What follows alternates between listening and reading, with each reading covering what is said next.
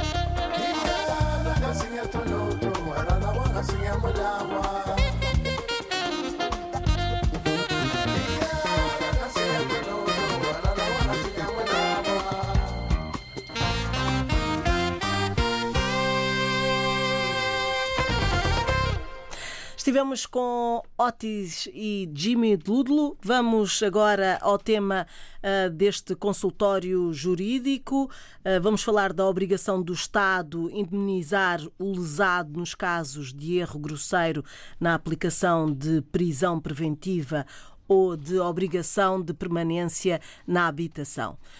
Temos connosco o advogado Adriano Malalane. Bom dia. Bom dia. Pois bem, é esse o tema, de facto, do consultório jurídico de hoje. Portanto, é a obrigação que o Estado tem de indemnizar a pessoa lesada por privação da liberdade ilegal ou injustificada. Portanto, o caso tipificado na lei é o caso da prisão preventiva e da obrigação de permanência na habitação.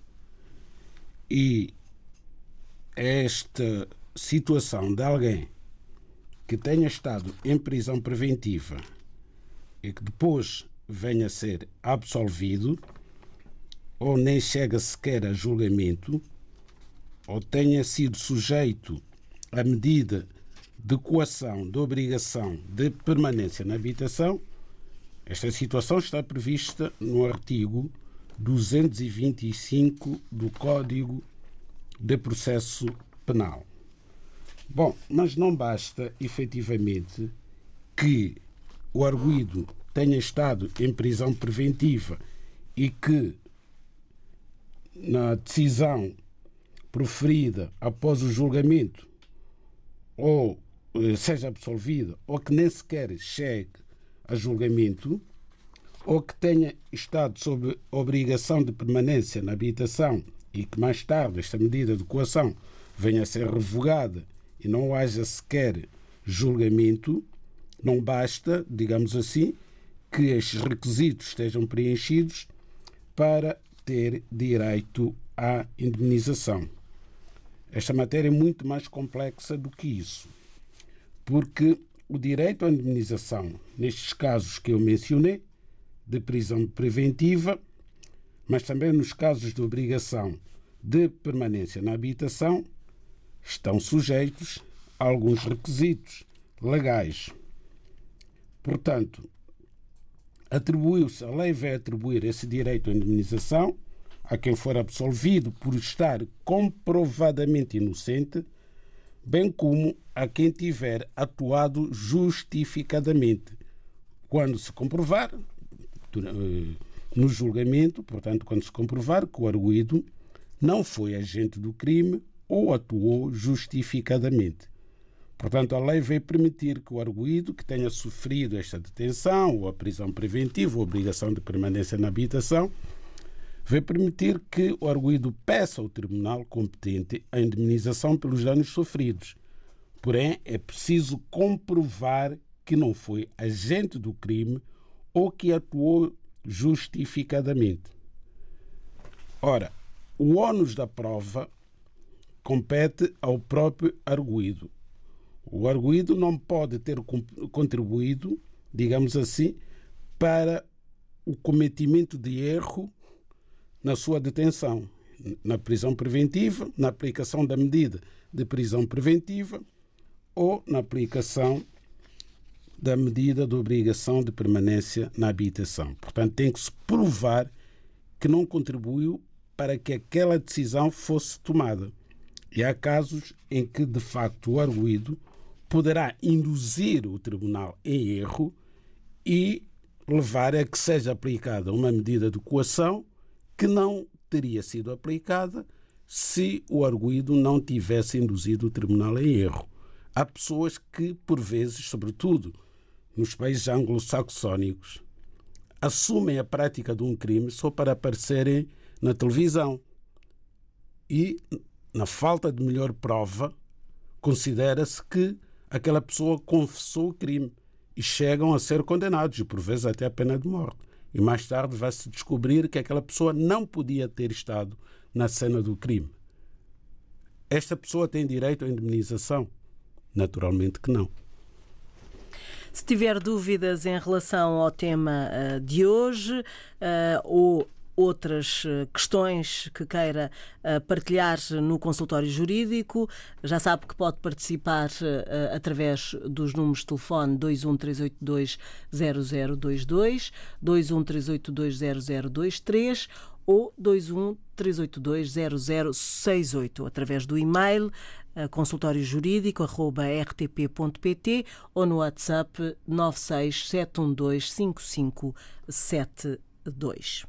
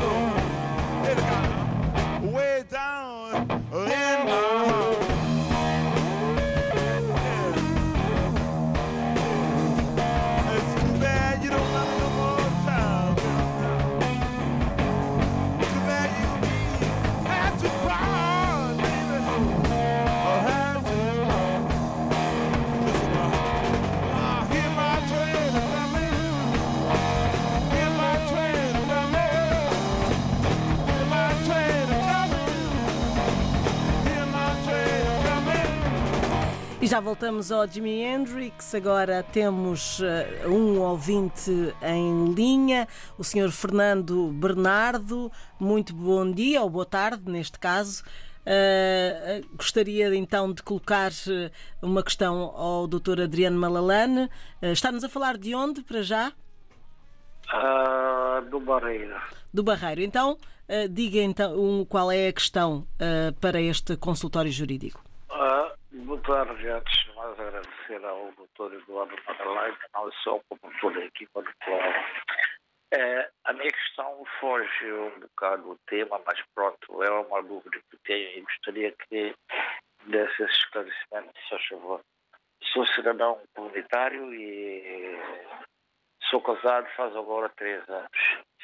É, portanto, a minha dúvida é, a, a minha esposa já tem direito ao pedido de, de ao pedido de residência comunitária ou já pode já fazer o pedido diretamente para a nacionalidade. Bom, segundo, quais são os requisitos necessários e aonde uh, essa tramitação deve ser feita, se faz favor. Muito obrigada, Sr. Fernando Bernardo. Vamos então tentar esclarecer uh, daqui a pouco com o uh, advogado Adriano Malalane aqui no consultório jurídico. Bom fim de semana. Obrigado igualmente. Bom trabalho para vocês. Já sabe então que pode contactar-nos por telefone, por e-mail ou através do WhatsApp.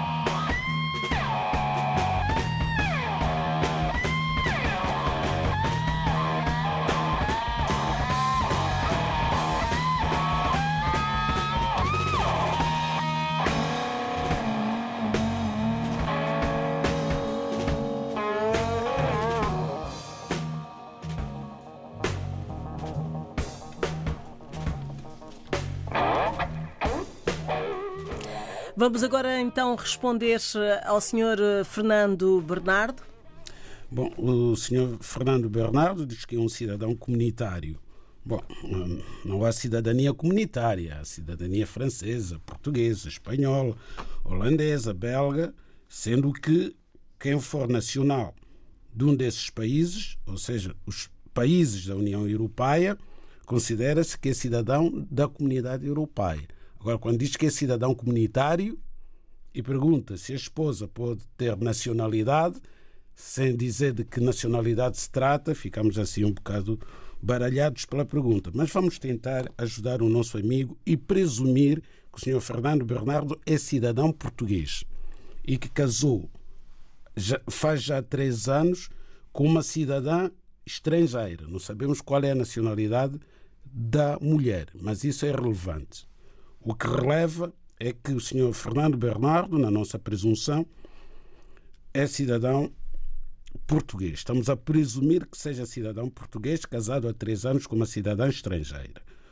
Bom, há duas questões que ele coloca. Primeiro, saber se a cidadã estrangeira, sua esposa, pode ter direito à autorização de residência.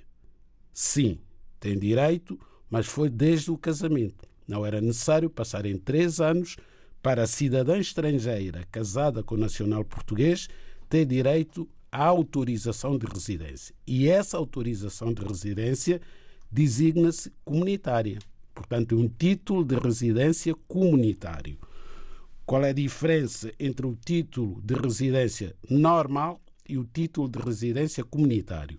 É que o título de residência comunitário só se obtém quando se trata de cidadão de Estado terceiro casado com um cidadão da União Europeia designadamente cidadão português, e tem a validade de cinco anos, ab início, logo desde a sua emissão. É emitido por um período de cinco anos. Bom, segundo aspecto, saber se a cidadã estrangeira casada com o Sr. Fernando Bernardo tem direito à nacionalidade portuguesa, continuando a presumir que o Sr. Fernando Bernardo seja cidadão português. De facto, tem direito à nacionalidade portuguesa caso se encontrem casados há três anos e o casamento permaneça, portanto, continuando casados. Ao completarem três anos de casamento, a cidadã estrangeira pode dar início ao processo de naturalização como cidadã portuguesa. Quais são os requisitos? Desde logo, provar que estão casados há pelo menos três anos, através da respectiva certidão de casamento, e se o casamento tiver sido celebrado no estrangeiro, é necessário previamente fazer a transcrição do mesmo casamento para a ordem jurídica portuguesa. E mais nada, na prática, o certificado do registro criminal do país de origem da esposa. Com esses documentos, dá entrada à nacionalidade portuguesa, sendo que a certidão de nascimento do país de origem da esposa estrangeira tem que ter já o casamento averbado. Porque vai ser necessário apresentar o certificado do registro criminal da esposa e a respectiva certidão de, do, do assento de nascimento, onde já deve constar o casamento com o cidadão português Fernando Bernardo. Outra questão uh, chega-nos por WhatsApp, que é uh, Ju, julgo que será o Sr. Ju, uh, que coloca a seguinte pergunta: Se tens título de residência, não é preciso pedir visto de saída e entrada, uma vez que quero viajar para Angola? Forte abraço, Ju. Pois bem, aqui também temos um cidadão que é cidadão angolano, naturalmente, porque tem título de residência, portanto, tem uma autorização de residência em Portugal e essa autorização de residência dá direito a um título de residência, a um cartão. E esse cartão tem um período de validade. Então, a data de emissão e a data em que a validade do cartão expira. E temos aqui o senhor Ju, que vive em Portugal, que quer deslocar-se a Angola e pergunta se precisa de visto de entrada autorização de saída e visto de entrada, uma coisa assim do género. Bom, desde logo, sendo cidadão angolano, para regressar a Angola não precisa de qualquer visto. Basta ter passaporte angolano válido. Para regressar a Portugal, também não precisa de visto, conquanto esteja válido o título de residência. Portanto, pode entrar e sair, pode entrar em Angola e pode sair de Portugal para Angola, para um outro país qualquer e entrar em Portugal às vezes que quiser durante o período de validade do seu título de residência. Não tem qualquer limitação. Bom, esperemos que tenha ficado esclarecido o Sr. Uh, Ju. Daqui a pouco temos uh, uh, mais questões para serem aqui explicadas pelo Dr. Adriano Malalano.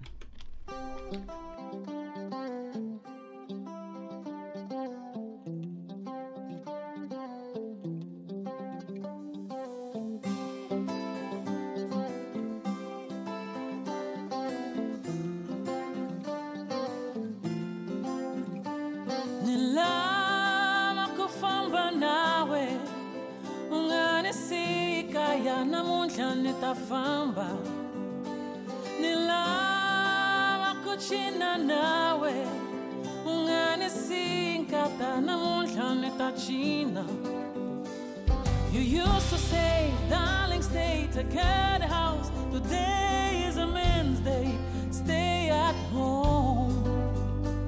I heard you say there's a club where people will dance marabenta. I'd like to go.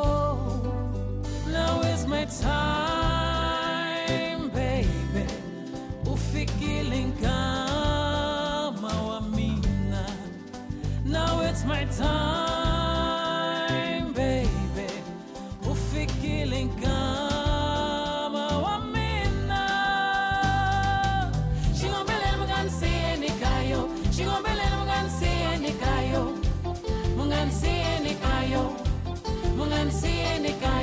marapete nimugansiyenikayo marapete nimugansiyenikayo ninavela kuya chinana wena.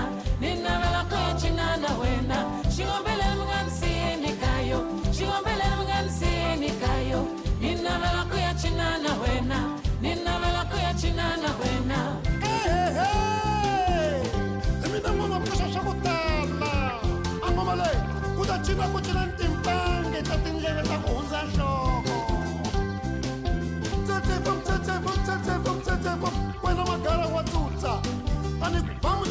marrebentar marrebentar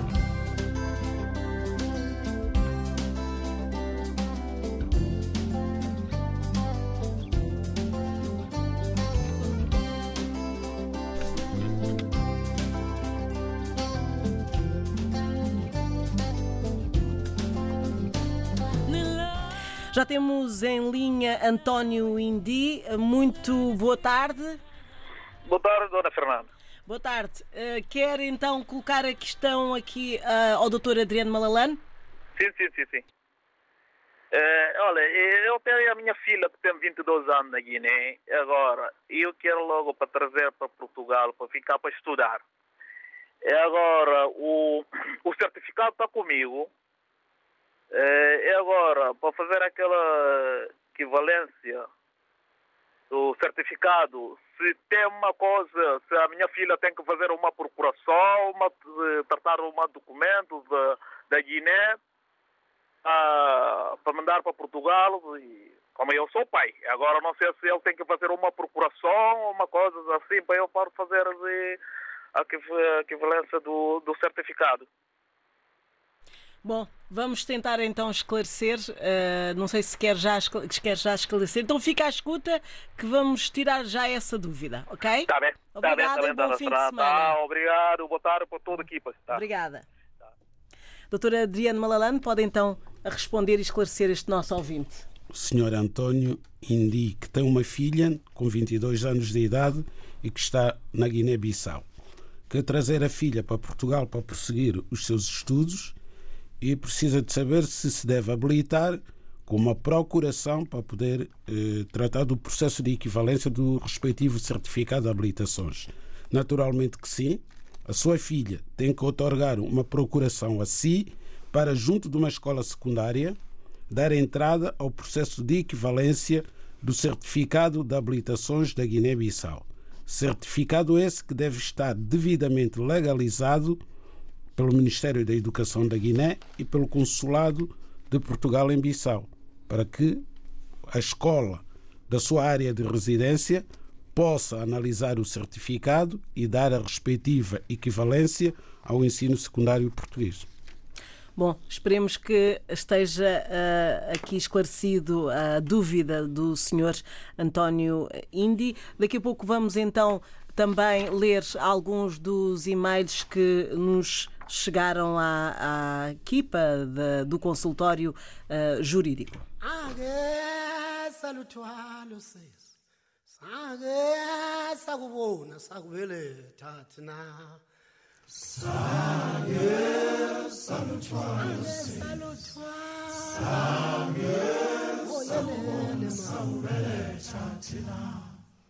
wakumnyama emhlabeni akhahlele umnyama bo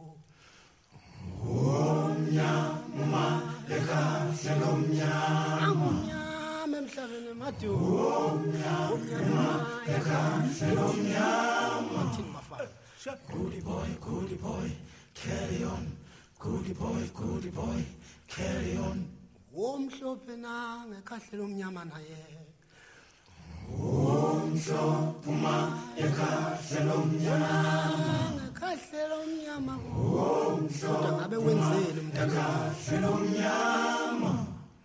Well done well done. You did a good job you did a good job. Properly performed. Well done well done. Carry on. Womhlophe. Nangoke sekhahlele umhlophe. Umhlophe uma ekhahlele umhlophe. Womhlophe madu kodwahlelelantandekhahlele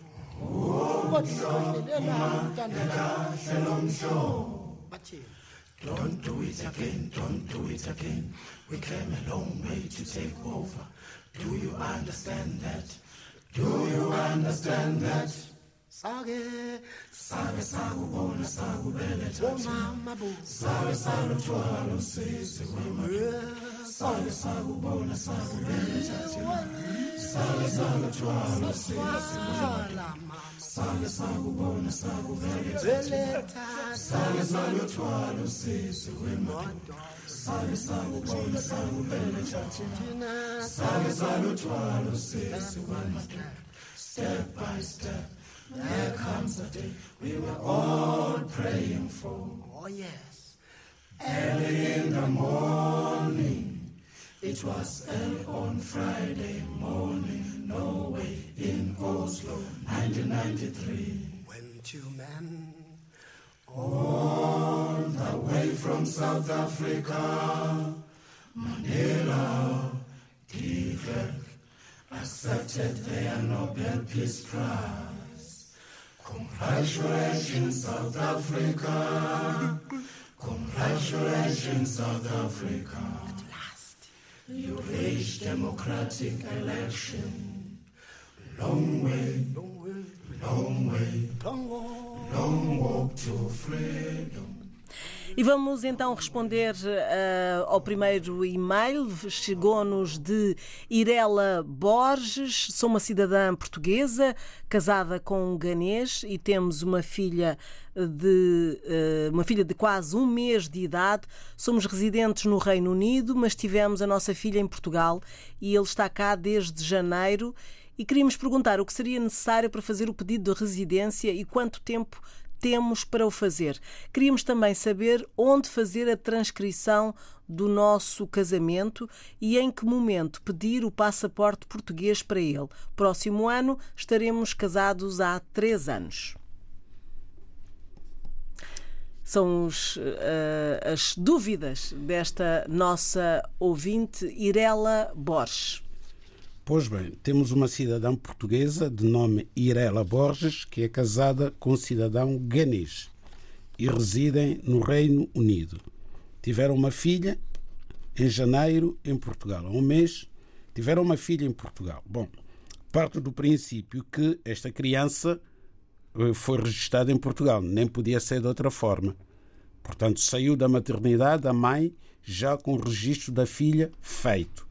Portanto, em relação à criança, é portuguesa pela mãe, não vejo lugar para autorização de residência. Eh, Nesta família, em que temos um pai de nacionalidade ganesa, uma mãe portuguesa e uma filha também portuguesa pela mãe, o único que eventualmente tem necessidade de autorização de residência é o pai, por ser cidadão ganês, mas autorização de residência em Portugal. Mas como não vive em Portugal, não pode ter autorização de residência em Portugal. Se vivesse em Portugal, teria direito a tal autorização de residência comunitária, ao título de residência comunitário de 5 anos. Mas como vive no Reino Unido, presumo que no Reino Unido este cidadão ganês seja residente legal, até porque está casado com uma cidadã europeia. Bom, estão casados há dois anos. Portanto, no que diz respeito à nacionalidade portuguesa para o cidadão ganês, ainda não decorreu o prazo mínimo necessário para requerer nacionalidade portuguesa pelo casamento, porque são três anos e só estão casados há dois anos. Quando completarem três anos de casamento e o cidadão ganês quiser naturalizar-se cidadão português pelo casamento, aplicam-se todas as informações que demos de início sobre o primeiro ouvinte. Ou seja, transcrição que deve ser feita já, não tem que aguardar se é que não foi feita, transcrição do casamento que deve ter sido feito em Portugal ou no Reino Unido, mas que já está verbado no assento de nascimento da Irela Borges. Então, o cidadão ganês tem que fazer a transcrição desse casamento para a ordem jurídica do Ghana, por forma que, quando completar três anos de casamento, possa extrair a sua certidão de nascimento no Ghana, legalizá-la no consulado de Portugal naquele país, para poder dar entrada ao processo de nacionalidade. Para além da certidão de nascimento, já com o casamento averbado, certidão de nascimento do marido, terá também que apresentar o respectivo certificado do registro criminal. Então são esses documentos e este processo deve dar entrada na Conservatória dos Registros Centrais em Lisboa. É verdade que pode dar entrada ao mesmo processo no Consulado de Portugal em Londres ou noutra cidade qualquer do Reino Unido, onde haja Consulado de Portugal. Mas vai levar bastante tempo até o processo ser enviado por via diplomática para a Conservatória dos Registros Centrais, em Lisboa, que é a única com competência para um processo desta natureza. Esclarecida a Irel, Irela Borges, temos mais uh, dois e-mails que vamos uh, já tratar.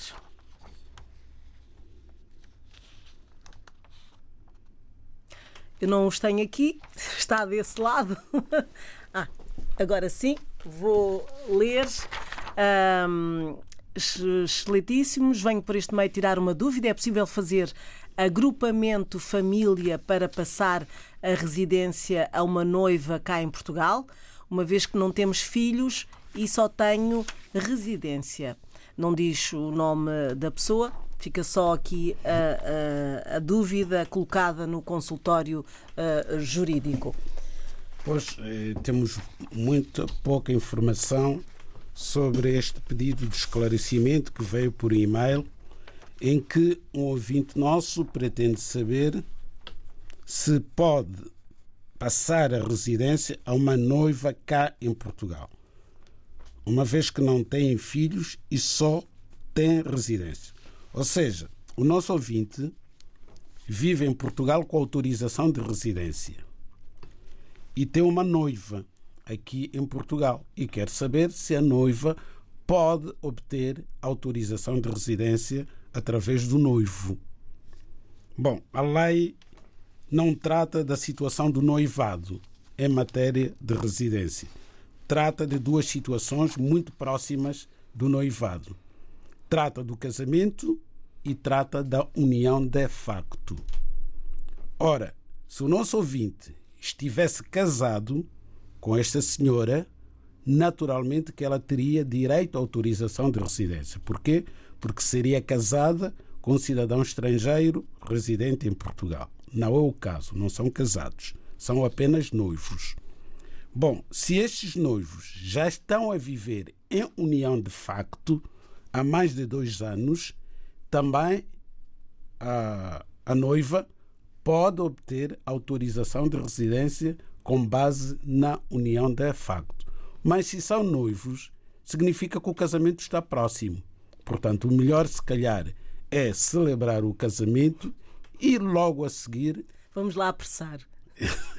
obter a autorização de residência. Pronto. Uh, e temos ainda um outro e-mail do Sr. Davilton Cabral.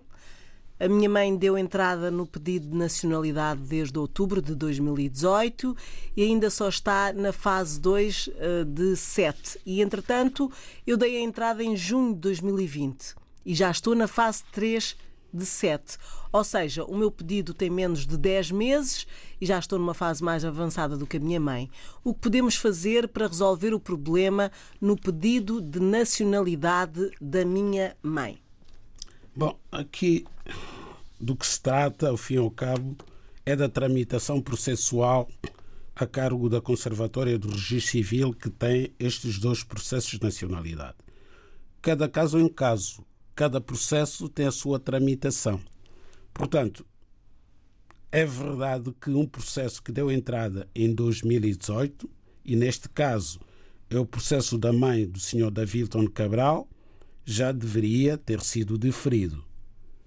E o dele, que só entrou o ano passado, já está numa fase mais avançada. Isso acontece todos os dias com os processos na Conservatória do Registro Civil. A única possibilidade que o nosso ouvinte tem de tentar perceber o que é que estará eventualmente a acontecer com o processo da sua mãe e apresentar um requerimento na Conservatória do Registro Civil respectiva, onde está a ocorrer o processo, a pedir o ponto da situação do processo da mãe. Tem que ser a própria a redigir um ofício para a Conservatória. Bom, esperemos que o Sr. Davilton tenha uh, sido esclarecido Uh, se não, já sabe que pode voltar a contactar-nos. Uh, e, e, entretanto, entre estas dúvidas que os ouvintes têm, há sempre também uma, uma palavra de incentivo, como o do Sr. Venâncio Muchave, que uh, nos envia uma mensagem através do WhatsApp e que está em Maputo e é somente para parabenizar o programa Consultório Jurídico. Ajuda muito e muito mesmo. Muitos de nós não tínhamos como saber dos nossos direitos, mas com o Dr. Malalane já estamos informados bem-haja. Fica aqui a mensagem do Sr. Venâncio Muchave uh, no consultório jurídico. Estamos sempre disponíveis através do e-mail consultóriojurídico.rtp.pt ou através dos contactos telefónicos uh, ao sábado, depois do meio-dia, e uh, já sabe também pode sempre mandar uma mensagem pelo WhatsApp que já indiquei no início desta hora.